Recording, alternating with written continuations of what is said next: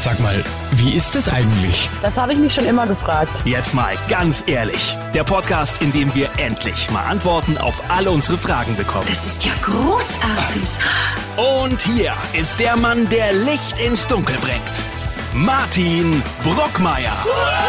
Und damit hallo, servus, schön, dass ihr wieder mit dabei seid zu einer neuen Folge von Jetzt mal ganz ehrlich. Ihr wisst, wir haben hier schon etliche Male hinter die Kulissen geschaut. Zum Beispiel hinter die Kulissen von der Samenbank oder auch von der Pornoindustrie. Und heute, heute schauen wir wieder hinter die Kulissen und zwar gehen wir in den Knast. Wie ist das Leben so hinter Gittern? Wie sieht der Alltag im Gefängnis aus?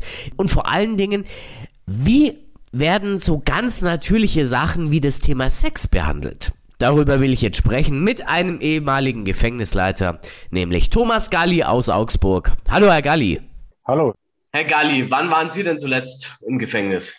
Ist gar nicht so lange her. Das ist, das war letzte Woche. Ich bin zwar nicht mehr im Gefängnis tätig seit ein paar Jahren, aber eben als Rechtsanwalt mhm. und äh, hau hauptsächlich im Bereich des Strafrechts und auch des Strafvollzugs und besuche dort immer wieder auch äh, inhaftierte Mandanten. Genau, so dass ich nach wie vor regelmäßig in, in verschiedenen Gefängnissen bin. Trotzdem ist es was Besonderes, jedes Mal so ein Gefängnis zu betreten oder härtet man da mit der Zeit ab? Also man härtet sicherlich mit der Zeit irgendwo ab, aber es ist immer noch ein ganz besonderer Ort, ein ganz besonders bedrückender, beklemmender äh, Ort, der ein Stück weit auch äh, Angst macht, auch wenn man die, äh, die Gefängnisse von außen sieht, gibt es ja Unterschiede, aber doch meistens mit diesen sehr hohen Mauern und mit der mit der Warnung Schusswaffengebrauch und Stacheldraht und alles Mögliche. Mhm. Also dort reinzugehen ist schon immer was ganz Besonderes, immer noch nach all den Jahren. Ich habe schon angesprochen, Sie waren Gefängnisleiter lange Zeit. Ähm, wie wird man Gefängnisleiter? Das war mir ehrlich gesagt vorher auch nie so ganz bewusst. Ich habe eben Rechtswissenschaften studiert mhm. und äh, wusste aber dann nach Abschluss des Studiums nicht so recht, äh, was ich beruflich machen soll und wollte dann eben zum Staat und dann hat man mich darauf hingewiesen, dass damals in der Justizvollzugsanstalt in Amberg eine Stelle für einen Juristen frei ist, ob ich mir das mal ansehen wollte. Mhm. Und äh, so bin ich da reingeraten und dann ist man relativ schnell, gehört man dann zum Leitungsteam sozusagen einer Anstalt und wird Abteilungsleiter und so. Und irgendwann will man natürlich dann auch selber mal äh, dann Leiter werden und so kam das dann. Wie kann man sich da so einen Arbeitsalltag vorstellen? Also an Ihre stinknormal ins Büro gehen, gehen Sie halt in den Knast, oder? Mhm. Genau, man geht in den Knast, aber es ist natürlich schon Unterschiede zu, zu, zu einem normalen äh, Büro. Also man ist, kommt dann eben rein durch die Torwache, die, die natürlich jeden Besucher überprüft, ob er überhaupt rein darf und so. Und dann, Muss man selber auch immer durch eine Sicherheitskontrolle sowas oder? Nee, das nicht. Als, als Beamter in der Regel nicht oder als Direktor schon, schon gar nicht. Ähm, äh, aber man äh, darf auch seine jeder, jeder Mitarbeiter, auch als Direktor, hat man einen Schlüsselbund mit sehr vielen, mit 10 oder 15 Schlüsseln dran. Ja. Die darf man auch nicht rausnehmen aus der Anstalt. Das heißt, da gibt es so Schlüsselfächer und früh geht man erstmal zu diesem Schlüsselfach, dann holt seinen Schlüsselbund und dann äh, muss man sich erstmal durch drei, vier äh, ja, so Schlüssel, so, so Gittertüren durchschließen, bis man dann irgendwann äh, in seinem äh, Büro landet und auch dort mhm. sind die die Fenster vergittert und so weiter. Also es ist schon ein ziemlicher Unterschied zum normalen Büro. Hat man da als Direktor regelmäßig Kontakt mit äh, Insassen oder ähm, hat man nur das Große und Ganze? Man hat schon immer noch auch Kontakt mit Insassen. Nicht mehr so viel wie früher. Also als Abteilungsleiter hat man äh, mindestens zweimal in der Woche Sprechstunde gemacht für Insassen und so weiter. Also ja. da hat man eigentlich täglich auch intensiven Kontakt gehabt als Direktor nicht mehr so oft, aber auch da als Direktor muss man äh, Sprechstunden durchführen. Jeder Inhaftierte muss das Recht haben, sich notfalls auch an den Anstaltsleiter zu wenden im persönlichen äh, Gespräch. Also es ist schon so, dass man immer wieder auch äh, Kontakt zu Inhaftierten hat, weiterhin. Ja. Also da kann äh, ein Häftling zu ihm kommen oder konnte da zu ihm kommen und sagen, mir schmeckt das Essen nicht. Genau. Es gibt äh, zahlreiche Probleme oder Anliegen. Das kann, ist sehr oft tatsächlich Beschwerden über das Essen. Mhm. Und wenn das äh, auf vorrangigen Ebenen nicht geklärt werden kann, dann ist es irgendwann ein Thema, mit dem sich dann der Amtsleiter oder die Amtsleiterin dann auch äh, befassen muss. Es gibt auch ein, eine sogenannte Gefangenen-Mitverantwortung. Das ist ein Gremium, das von den Inhaftierten eben gewählt wird. Mhm. Äh, und dieses Gremium kann sich eben einsetzen für, für Themen, die alle Inhaftierten betreffen, wie zum Beispiel das Essen. Und auch mit dieser Gefangenen-Mitverantwortung muss der Anstaltsleiter äh, sich einige Male im Jahr zusammensetzen und dann diese übergeordneten Themen auch besprechen. Also so eine Art Betriebsrat ist es fast, oder?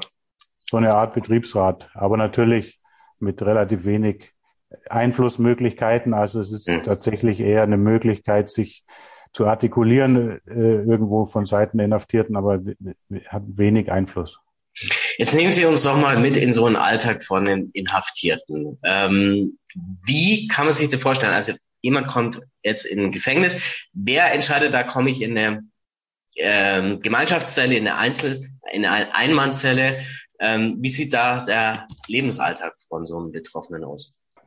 In der Regel ist es so, also man muss immer sagen, es gibt Unterschiede in den einzelnen Bundesländern und auch Anstalten, aber in der Regel ist es so, dass die Strafgefangenen keine Privatkleidung tragen dürfen. Das heißt, es geht schon mal damit los, äh, dass sie Anstaltskleidung äh, bekommen über die Bekleidungskammer. Äh, relativ zeitnah nach, der, nach dem Zugang zur Anstalt wird auch eine ärztliche Untersuchung durchgeführt. Und dann gibt's meistens so Aufnahmeabteilungen, wo äh, die Inhaftierten erstmal untergebracht sind für die ersten paar Tage oder Wochen. Mhm. Und dann wird entschieden, wo sie dann vielleicht dauerhafter äh, bleiben werden. Und das geht sehr oft, ist es wirklich abhängig auch von den räumlichen Verhältnissen in einer Anstalt. Es ist schon so, dass zunehmend jeder Gefangene zumindest einen Anspruch haben muss auf einen Einzelhaftraum. Aber in vielen Anstalten gibt es einfach nicht genügend. Das heißt, es kann durchaus äh, sein, dass man Wochen oder Mon oft Monate in einem Mehrfachhaftraum erstmal äh, bleiben muss und warten muss, bis ein Einzelhaftraum dann äh, frei wird. Wie ist es da ähm, bei solchen Gemeinschaftsräumen, ähm, sage ich jetzt mal, oder Gemeinschaftszimmern? Äh, schaut man da, dass ähm, Mörder mit Mörder in einem Raum ist oder Mörder mit Steuerhinterzieher oder achtet man da gar nicht drauf?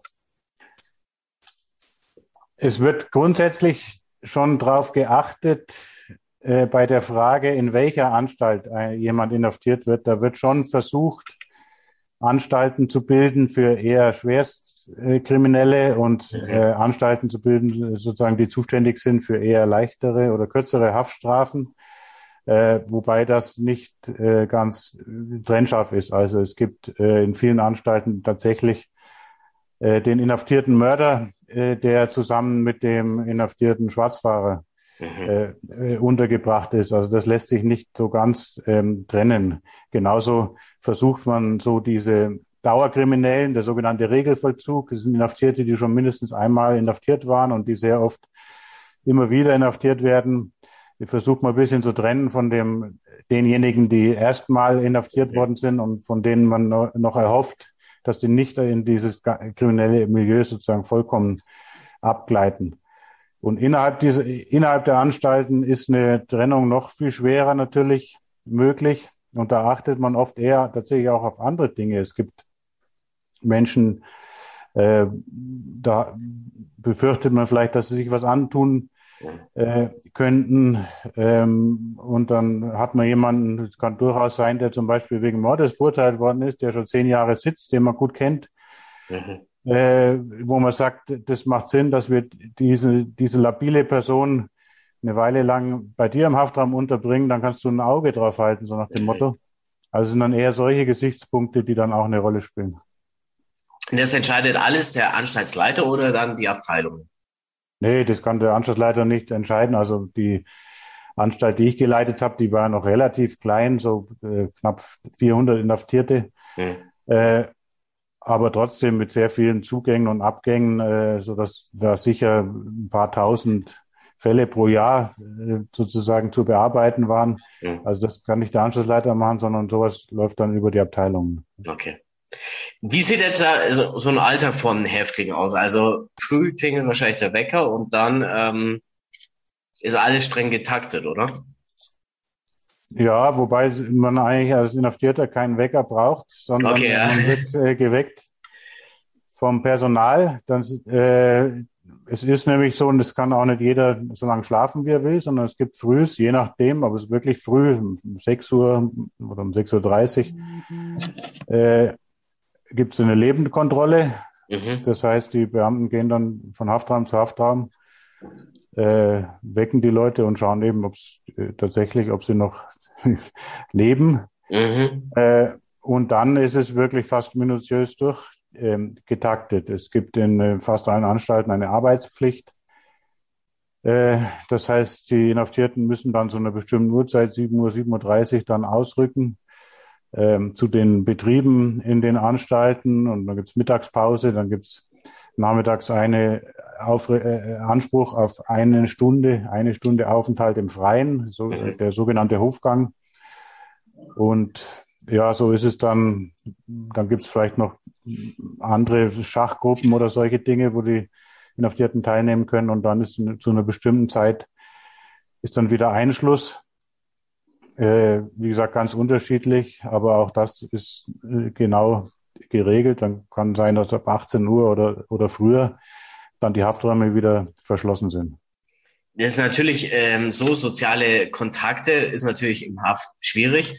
Mhm. Handy wird eh, ähm, müssen die Häftlinge eh wahrscheinlich abgeben, oder?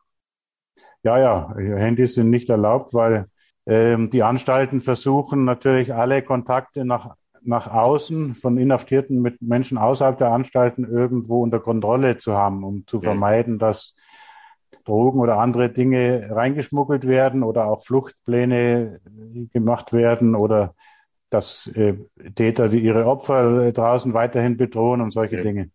Wie oft Deswegen kommt es vor, dass ähm, solche Drogen reingeschmuggelt werden oder Fluchtpläne, äh, irgendwelche Sachen da Mhm. gemacht werden? Ist häufig oder nicht so? Also Drogen ist sehr häufig, trotz aller Versuche, das zu unterbinden. Hm. Ähm, man muss halt auch wissen, das ist ein riesiger Bedarf da. Also man geht davon aus, dass ungefähr die Hälfte der Inhaftierten eine Suchtproblematik hat und in manchen Anstalten ist es sicher noch deutlich höher. Das heißt, da kann man davon ausgehen, 70, 75, mehr Prozent der In- Insassen äh, konsumieren illegale Drogen. Das heißt, da ist ein riesiger Bedarf da und entsprechend ist dann auch ein, ein Markt Mhm. da, weil es gibt schon diverse Möglichkeiten, Drogen in die Anstalten zu bringen. Es gibt Besuche, da kann man von Mund zu Mund, da kann können sich küssen und von Mund zu Mund was übergeben. Das Mhm. kann man schwer äh, kontrollieren. Es gibt, äh, wie gesagt, Betriebe in den Anstalten, die äh, Metzgerei, Bäckerei und so weiter, die natürlich auch Zulieferer von außen haben, die Mhm. Dinge in die Anstalten mit Lastwagen und so weiter rein transportieren. Da in so einem Rahmen können auch immer wieder Drogen mitgeschmuggelt werden. Es gibt, es ist zwar die Ausnahme, aber es gibt immer wieder äh, auch Bedienstete, die was mit reinbringen. Also insofern gibt es da doch immer noch genügend Wege, äh, Drogen reinzuschmuggeln. Also das ist äh, sehr, sehr äh, häufig. Und Fluchtpläne, ich glaube schon, dass jeder Mensch äh, auch zumindest drüber nachdenkt, äh, wie könnte man denn fliehen? Das ist, glaube ich, gehört zum menschlichen Grundbedürfnis ja auch. Ähm, aber die Anstalten, vor allem die Anstalten für Menschen, die also längere Haftzeiten zu verbüßen haben, die sind mittlerweile eigentlich so gesichert, äh, dass da realistischerweise kaum Fluchten noch äh, möglich sind. Also das heißt, so eine richtig gehende Flucht, die passiert eigentlich sehr selten. Hat man da als Gefängnisleiter Angst, dass sowas passiert? Angst, ja, also es ist letztlich das, an dem das Gefängnis ja gemessen wird. Das Gefängnis wird da jetzt weniger auch in der öffentlichen Wahrnehmung oder in der politischen äh, daran gemessen, ob man da jetzt sonderlich resozialisierend umgeht mit den Inhaftierten. Äh, aber wenn äh, mal ein Gefangener flieht oder sowas, dann kann das schnell zum Skandal werden und man kommt massiv unter Druck. Also insofern ist, kann man sagen, die Vermeidung von Flucht oder Flucht ist aus einer geschlossenen Anstalt ist eigentlich schon eine Art Supergau für ein, für ein Gefängnis. Sie haben schon das Thema ähm, angesprochen, im Gefängnis arbeiten, dass die Häftlinge ja auch im Gefängnis eine Arbeit nachgehen. Bekommen die dafür Geld? Die bekommen dafür Geld, aber viel zu wenig. Das ist auch ein Kritikthema und derzeit äh, wird es auch wieder vom Bundesverfassungsgericht verhandelt. Äh, ist sehr spannend, wie das Verfassungsgericht da entscheiden wird, weil die Inhaftierten bekommen eben ja, so vielleicht 1,50 Euro ähm, bis zu manchmal zwei Euro, ein bisschen mehr pro Stunde Arbeit. Mhm. Also äh, keine wirkliche Bezahlung, viel zu wenig auch natürlich, um Schadenswiedergutmachung zu leisten oder Schmerzensgeld an die Opfer und so weiter, aber auch viel zu wenig, um äh, Geld, wirklich Geld anzusparen für die Zeit nach der Entlassung. Auch ist die Arbeit nicht in die Rentenversicherung einbezogen und so weiter. Also das ist ein schon deutlicher Kritikpunkt, dass die Arbeit viel zu gering entlohnt wird. Wie ähm, ist es da, jetzt will ich noch mal kurz auf die Unterbringung zurückkommen. Also ich habe jetzt den Fall Uli Hoeneß irgendwie vor Augen.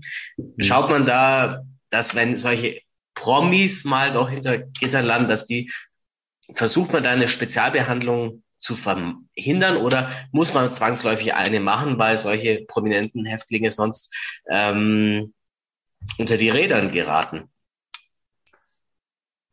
Also unter die Räder geraten, glaube ich jetzt eher nicht. Ich gehe aber auch davon aus, dass offiziell wird man das natürlich nie bestätigen, aber in irgendeiner Form kriegen Menschen wie Uli Hoeneß natürlich schon eine Spezialbehandlung, weil man weiß, wenn die rauskommen und auch schon vorher, die haben einfach auch eine Öffentlichkeit und die haben eine Plattform.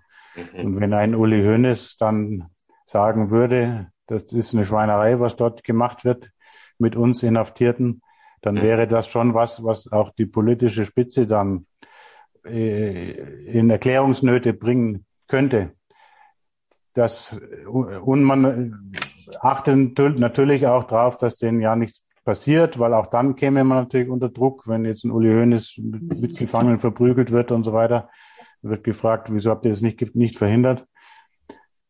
Also ich glaube schon, dass man es man, man hat genügend Nachteile wohlgemerkt als Prominenter. Die ganze halbe Welt kriegt's mit, was man für Straftaten begangen hat, äh, was bei anderen Menschen eben nicht der Fall ist. Aber was jetzt konkret den, die Haft und den Vollzug der Haft angeht, glaube ich, hat man schon große Vorteile. Auch Uli Hoeneß hat ja die Halbstrafe bekommen. Das absolute Ausnahme bei so einer Straflänge. Mhm. Er ist sehr schnell in den offenen Vollzug verlegt worden und so weiter. Also das äh, wäre mit vergleichbaren, nicht prominenten Fällen aus meiner Sicht nicht passiert.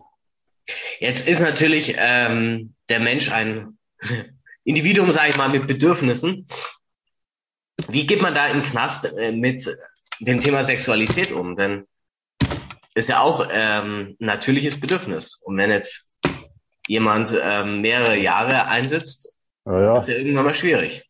Ein wichtiger Punkt. Das ist ein natürliches Bedürfnis und ist ja auch nicht so, dass äh, die Strafe nach unserem Strafgesetzbuch eigentlich darin besteht, dass die Leute keine Sexualität mehr ausüben dürfen. Also das ist auch so eine Nebenfolge, eine massive Nebenfolge des, des Strafvollzuges, die es wirklich zu hinterfragen äh, gilt. Und es ist tatsächlich, so, eine, klar, gleichgeschlechtliche äh, Sexualität ist möglich auszuüben, aber äh, Sexualität mit anderen Geschlecht ist unmöglich, oft über viele Jahre unmöglich.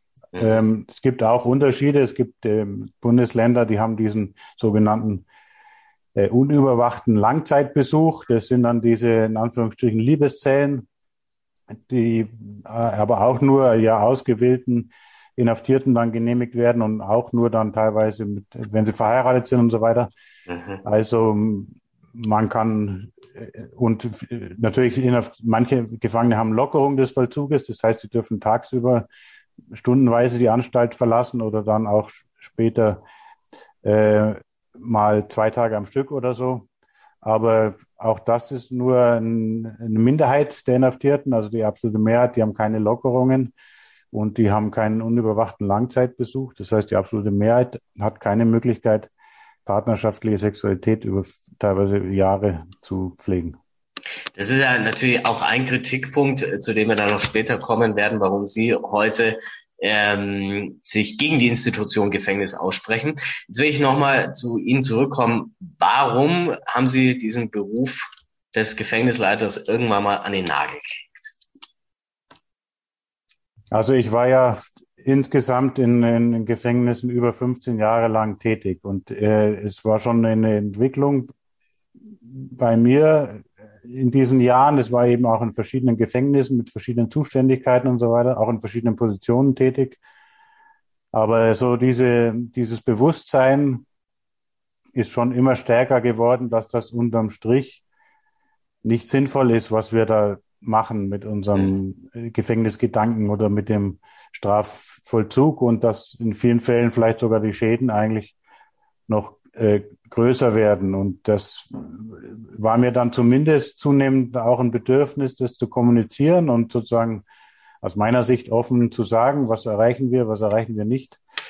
Das war aber kaum möglich innerhalb des Systems. Äh,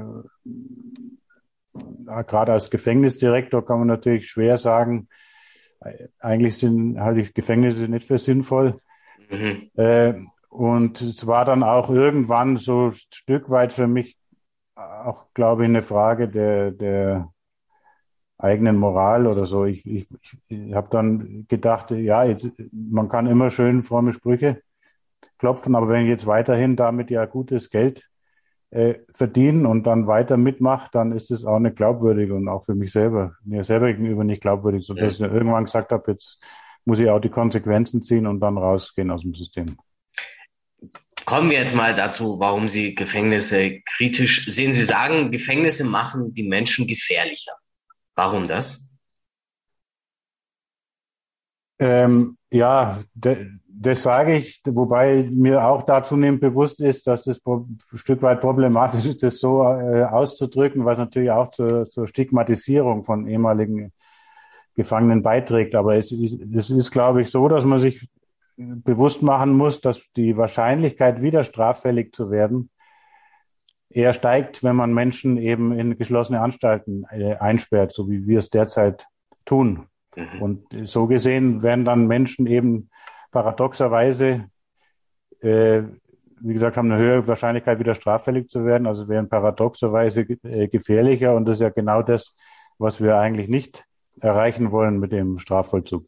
Das gilt sicher nicht für alle Arten von Straftätern. Also ich, jemand, der einen Mord begangen hat oder so, der wird aus meiner Sicht jetzt nicht gefährlicher, wenn man ihn äh, lange weggesperrt äh, hat. Aber die, die weitaus überwiegende Mehrheit von den Gefangenen, die haben ja jetzt keine schlimmsten Straftaten begangen und die verbüßen auch eher kürzere Freiheitsstrafen. Mhm. Äh, und die kommen eben oft aus prekären sozialen Milieus mit ganz vielen Schwierigkeiten.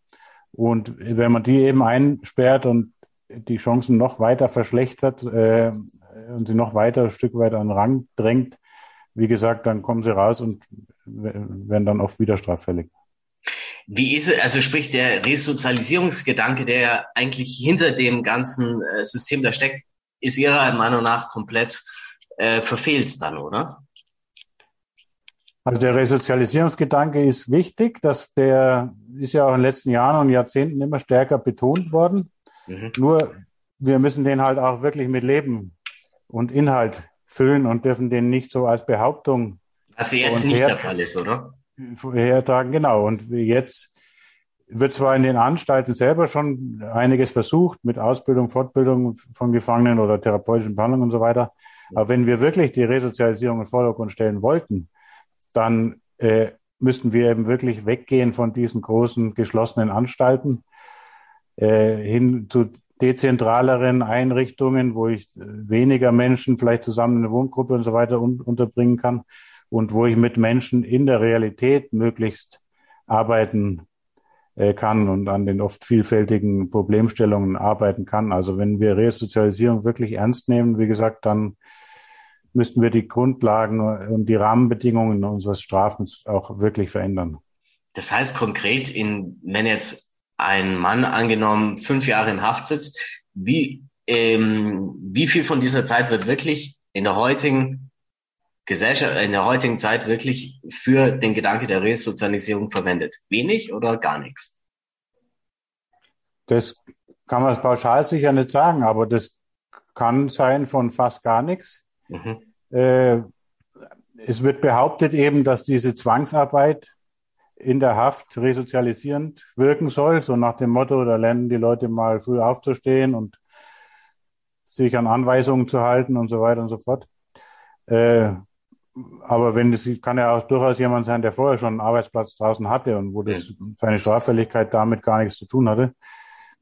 Äh, also es kann wirklich sein, dass da fast gar nichts sozusagen resozialisierend getan wird. Es kann auch sein, dass es sich um jemand handelt, der zum Beispiel keinen Schulabschluss gehabt hat oder keinen Ausbildungsabschluss und dem dann in der Haft die Möglichkeit gegeben worden ist, äh, das nachzuholen. Und dann wurde natürlich schon dann ein, einiges äh, getan, wo man sagt, es fördert möglicherweise die Resozialisierung. Aber mhm. dann muss man eben auch sagen, nehme an, das ist jemand, der dem noch ein Jahr gefehlt hat und die Prüfung und das hat er dann in der Haft nachgemacht. Äh, dann hat er immer noch vier Jahre Haft vor sich. Mhm. Und dann kommt er raus und hat äh, fünf Jahre Knast in seinem Lebenslauf. Dann äh, wird er trotzdem nicht sehr große Chancen haben ähm, auf, auf dem Arbeitsmarkt.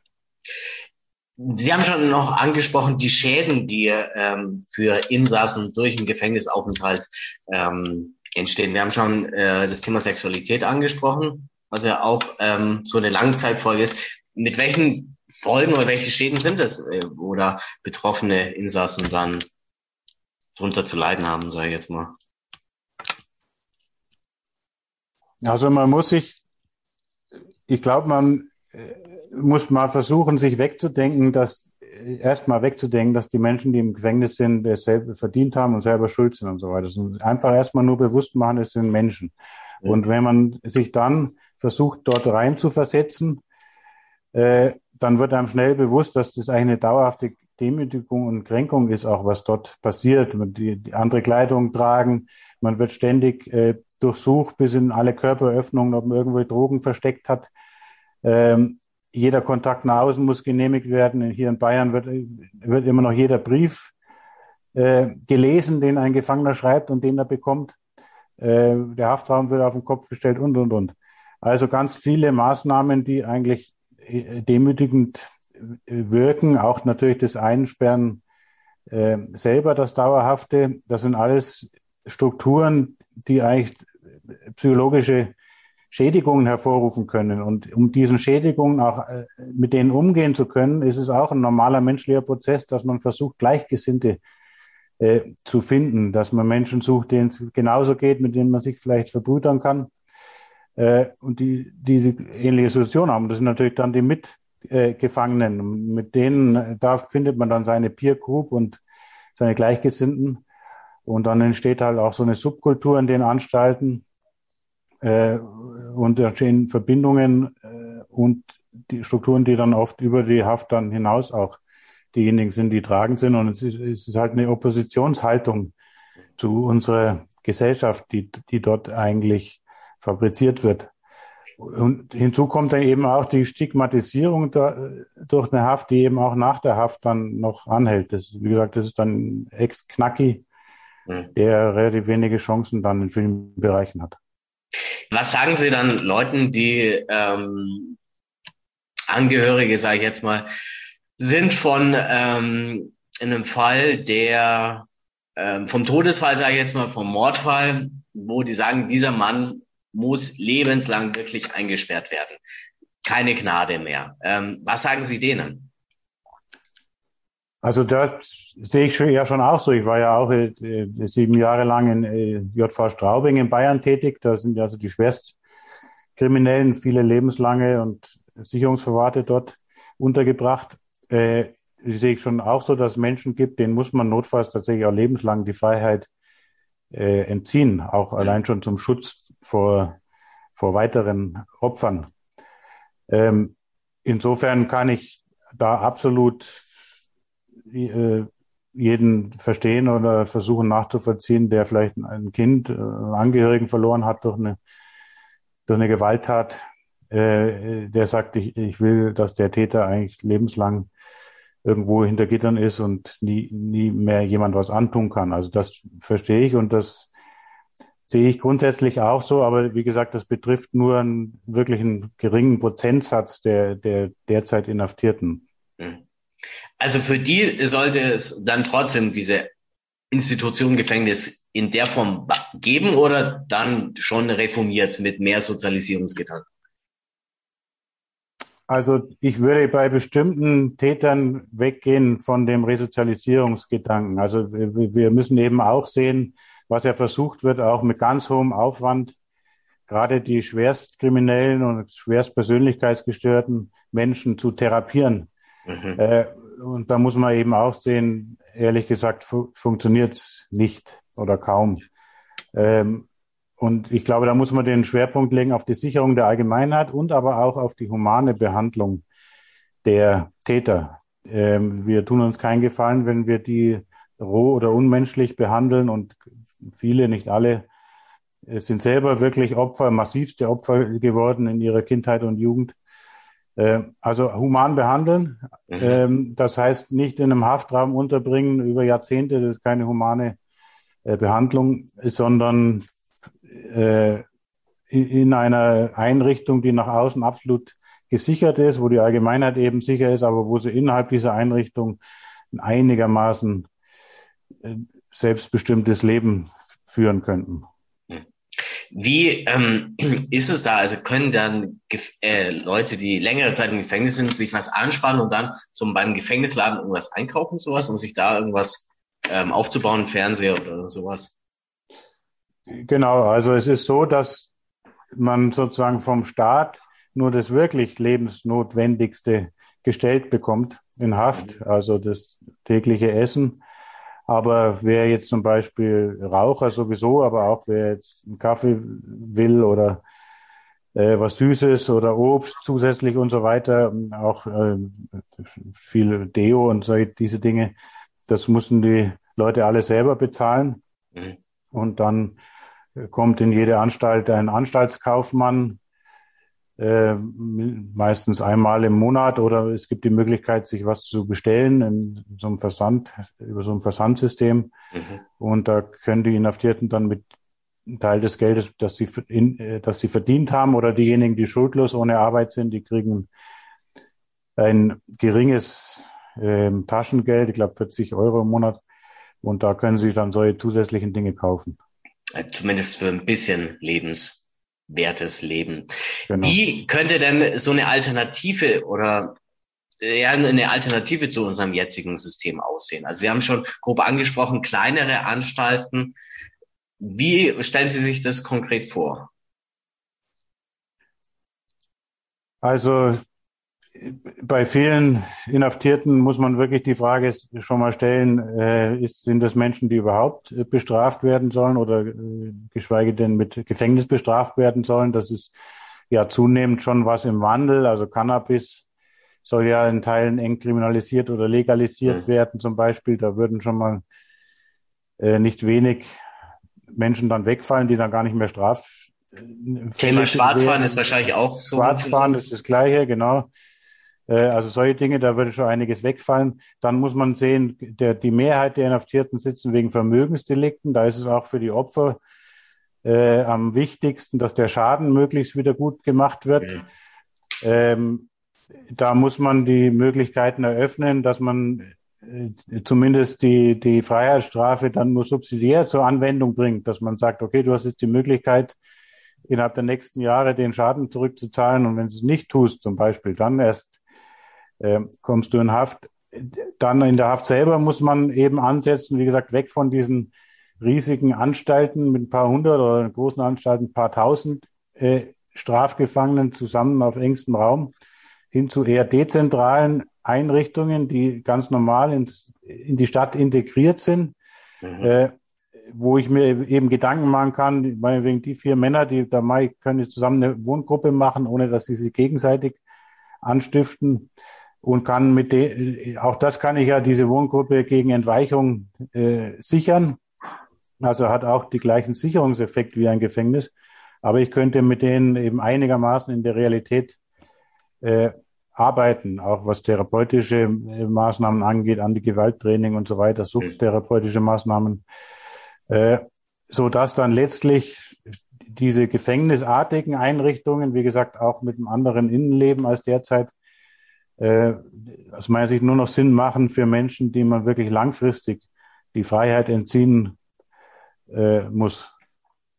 Wie schwierig glauben Sie es, dass es wird, das umzusetzen? Ja viel, ähm, äh, da spielt die Politik natürlich eine große Rolle mhm. ähm, und ja auch der politische Willen, sich dafür wirklich einzusetzen, ist ja nicht beliebt, sage ich jetzt mal bestimmt in der Bevölkerung. Ja, es ist erstmal nicht so beliebt ähm, und man kann da politisch äh, sich eher angreifbar machen und wenig Pluspunkte erstmal sammeln. Also insofern wäre das aber durchaus zu realisieren. Man kann die Bevölkerung schon mitnehmen. Ähm, in, in skandinavischen Ländern zum Beispiel wird viel stärker mit offenem Vollzug äh, operiert als bei uns und die, die Rückfallzahlen sind deswegen auch viel positiver. Also man, aber deswegen, weil es dort auch gesamtgesellschaftlich getragen ist und man mhm. kann die die Menschheit schon mitnehmen, aber man muss es eben auch wollen. Und derzeit fehlt es leider an, an sage ich mal, auch an, an mutigen Justizpolitikerinnen oder Justizpolitikern. Ja.